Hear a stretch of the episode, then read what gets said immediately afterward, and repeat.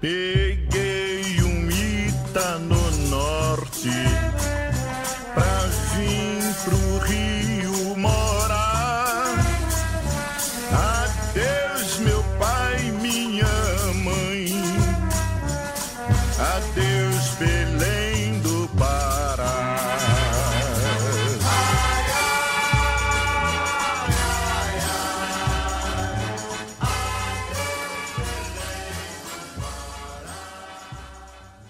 bem verdade. A música não fala de São Paulo, mas é um dos primeiros trabalhos brasileiros que falam sobre a migração nordestina pelo país. Peguei um Ita no Norte, música composta em 1945 por Dorival Caymmi, conta a história do próprio cantor baiano quando em 1938 pegou um Itapé, um navio a vapor, do Pará para o Rio de Janeiro. Vendeu os troços que tinha, o resto deu pra guardar. Talvez voltasse pro ano, talvez ficasse por lá. Dorival vinha como um jornalista para então capital do Brasil, Rio de Janeiro. Um emigrante baiano, assim como eu, Levi Teles, um soteropolitano de 24 anos. E eu, Luísa Leão, uma recifense de nascimento e baiana de coração, também de 24 anos. Quase 80 anos depois do lançamento da canção, a capital Brasília nasceu, os navios deram lugar aos aviões e a principal cidade do Brasil trocou de nome. Ou melhor, São Paulo roubou para si o protagonismo econômico do Rio de Janeiro e se tornou a principal megalópole do país e da América do Sul. Tornou-se, portanto, um dos principais destinos de pessoas vindas da região nordestina. Desde os censos do IBGE realizados entre 1970 e 2010, o Nordeste lidera no número de brasileiros fora da região. O ponto mais baixo foi em 1970, com mais de 11%, e o apogeu em 2000. À época, pouco mais de 17% da população regional estava em outra parte do país. Em 2000, a região metropolitana de São Paulo contava com aproximadamente 18 milhões de habitantes e os nordestinos participavam de forma expressiva na população, 3 milhões e 600 mil. Isso equivalia a quase 21% dos residentes na região metropolitana de São Paulo. Para simplificar, um em cada cinco residentes era nascido num dos estados nordestinos. E o que a gente quer com esse podcast que você está ouvindo? É compartilhar parte de um pedacinho de nossas vidas. Na medida do impossível, tá dando pra se viver na cidade de São Paulo. O amor é imprevisível como você para ser três meses, viraram seis, viraram doze. Eram para ser três meses, viraram seis, doze, mais de 24. Morei na casa de uma idosa com hábitos bem peculiares. Dividi apartamento com três desconhecidas, morei com uma grande amiga em uma edícula, que é uma casinha de fundos. E olha que eu nem sabia que essa palavra existia. Dois anos depois em São Paulo e hoje vivo uma união estável com meu futuro marido. Mas não fui a São Paulo por causa de um sonho. Eu nem conhecia São Paulo antes de ser trainee no Estadão. Eu também fiz o programa de trainee do jornal. Antes disso, eu não conhecia o estado de São Paulo. Quer dizer, o jornal eu conhecia. Sampa, Pauliceia, é o que os outros dizem dessa cidade grande. Mas morar aqui não é o que dizem. Para mim, São Paulo é tudo em um. É Itália, é até Armênia, se você quiser. Mas São Paulo é sobretudo Nordeste, sobretudo Bahia. Compartilhamos das mesmas dores e dos sentimentos de um povo em migração. Por isso, aqui neste podcast, a gente quer falar de saudade, de independência, de pertencimento, de identidade, de dor, de crescimento e de oportunidade. Sempre pela perspectiva de algumas pessoas com quem pudemos cruzar o caminho durante essa jornada de mais de um ano, de dois, de vinte anos e por sei lá quantas gerações. Este é um podcast sobre a migração da Bahia para o Sudeste, mais precisamente para a cidade de São Paulo. Seja bem-vindo à Pauliceia Baiana.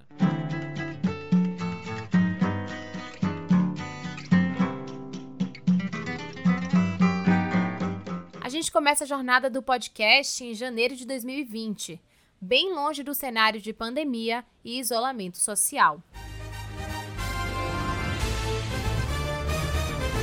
São Paulo está em festa hoje. A cidade completa 466 anos. Teve bolo no mercado municipal, além do tradicional do bairro do Bexiga. No centro da cidade, Elba Ramalho e o grupo Bexiga 70 levaram uma multidão para um carnaval antecipado. 466 anos, mais de 300 eventos por toda a cidade e a nossa escolha entre 300 possibilidades foi pelo Bexiga, um tradicional bairro italiano onde você pode ouvir uma sonora tarantela dentro de pequenas cantinas que guardam todos os sabores tão tradicionais da gastronomia da bota. São Paulo é também uma cidade que abriga diversas etnias e diversas nacionalidades. Na chamada Pauliceia, há bairros de italianos, libaneses, sírios, armênios, japoneses e por aí vai. Nossa peregrinação no Niver de Sampa começou em um casebre museu sobre a migração italiana ao bairro. A rota ajuda a contar a história da cidade paulistana pela perspectiva de quem veio nos períodos pós-guerra. O lugar tinha cheiro de antiquário e era lotado de relíquias. Haviam pomposos lustres de madeira, baús pesadíssimos em couro, amoladores de faca e tantos outros objetos domésticos. As paredes pareciam casas de família, tomadas por retratos. Nossa ideia no bairro do Bexiga, o pedaço da Itália em São Paulo, era clara: procurar alguma pessoa como nós. Não um italiano, mas um nordestino que estivesse celebrando a data festiva e que pudesse nos falar sobre nostalgia e sobre a migração. E nem precisamos perguntar nada a ninguém ouvidos atentos e, de repente, um sotaque mais familiar, baiano. Ali, na região fundada em 1878, havia uma nordestina que vivia em São Paulo e celebrava mais um ano de vida da cidade que a acolheu. Carmen Silva, líder sindical, representante do movimento Moradia. Acima de tudo, baiana. Com microfone em mãos, ela discursava sobre os direitos de quem vive à espera do poder público. Mais à frente, na escadaria do Bexiga, puxamos papo e descobrimos mais sobre a mulher do sotaque baiano. Era ex-vítima de violência doméstica e uma migrante com história comum a tantas mulheres nordestinas. Havia deixado os filhos em busca de melhorias de vida em São Paulo. Minha vida em Salvador era uma pessoa jovem que tinha casado muito cedo, sofria violência doméstica, né? E como mulher negra, é, e na condição de mulher, que sempre nesse país machista, e principalmente na capital baiana, que é uma capital extremamente machista, né? A, a gente vê a diferença, porque a mulher ela é sempre diminuída, é sempre tratada como minoria, quando na realidade nós somos minorizadas, né? Para poder me livrar da violência doméstica e eu já estava separada, eu tive que vir para aqui para São Paulo praticamente fugida.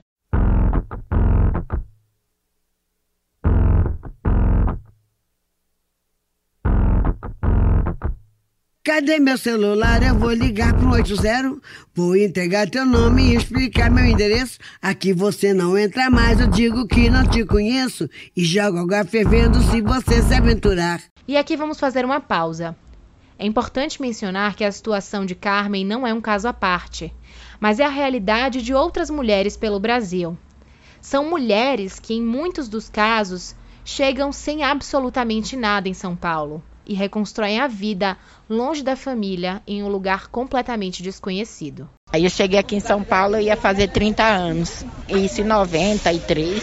Quando eu saí de lá, eu saí nessa condição. Aí eu deixei os meus filhos com minha família, com meu pai, e disse: Olha, eu vou para São Paulo, lá eu vou com a ilusão de que estava vindo para uma grande metrópole, que aqui ia ter emprego, e só muda o território mas os problemas são os mesmos. Primeiramente, você vem para casa dos outros, é diferente o tratamento, né? Passar um dia tudo bem, mas para se alongar já começa a mudar. Então eu fui parar na rua, depois eu fui para o albergue e desse albergue eu conheci o movimento Moradia. No movimento Moradia, aí sim eu começo a ter um entendimento geopolítico da cidade de São Paulo participando de conferências, de audiência pública, né, de, de reuniões, de plenárias, inclusive de reuniões de partido político. Como é que a senhora enxerga essa cidade de São Paulo hoje? Olha, eu enxergo uma cidade que ela tem um crescimento físico natural, porque é uma grande metrópole, aqui tem muita gente, e é um crescimento desordenado e desigual, que é isso que aprofunda as grandes mazelas no Brasil. É a má distribuição de renda. São Paulo tem um apelo muito maior no Sudeste do que o próprio Rio. O Rio é mais caracterizado pelo turismo, pela praia. São Paulo já tem um apelo de trabalho. Quando eu saí, eu deixei eles com uma certa idade. Uma coisa é importante: o migrante não tem que ter pressa do retorno. Para chegar para mostrar que está bem, é mentira para a pessoa se fazer, ela tem que ter um tempo, né? E eu levei praticamente três anos ou quatro para retornar. Nesse retorno, meus filhos já estavam com outra cabeça, já estavam adolescentes. Então, no início foi difícil. É, realmente é uma reconquista da sua família.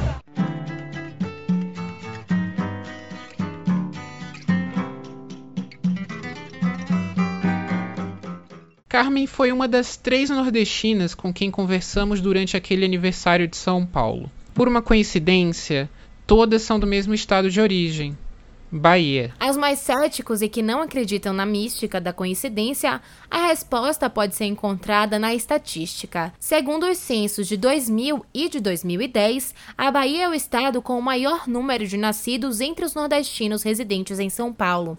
No primeiro levantamento, era um pouco mais de 36,5%. Em 2010, 37,5%. De acordo com a análise da professora Maria das Neves Medeiros de Mello e do professor Wilson Fusco, uma das justificativas para isso é maior proximidade geográfica.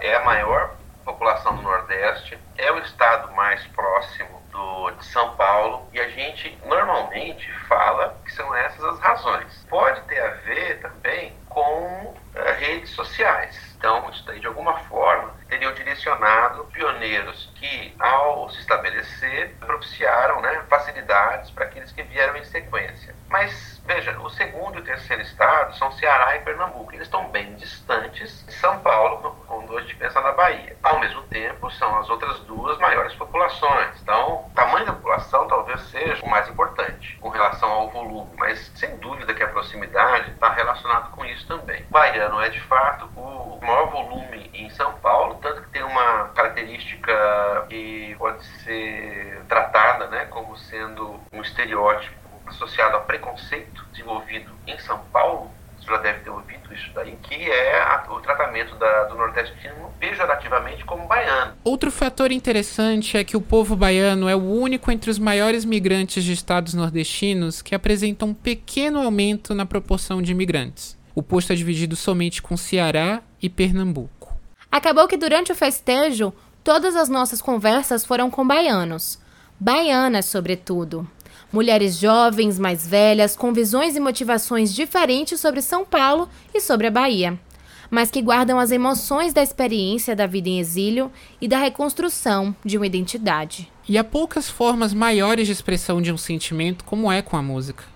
Abrimos esse podcast com uma canção de Dorival, que para mim tem uma simbologia nostálgica da infância, porque a minha mãe cantava para mim.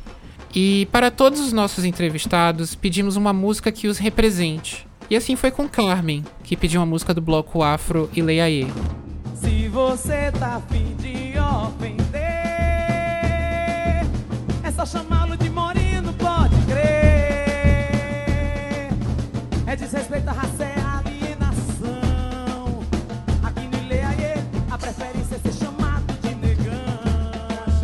Nós nunca perdemos a origem. É fundamental manter a origem. Nós somos baianos, a baianidade não sai da gente.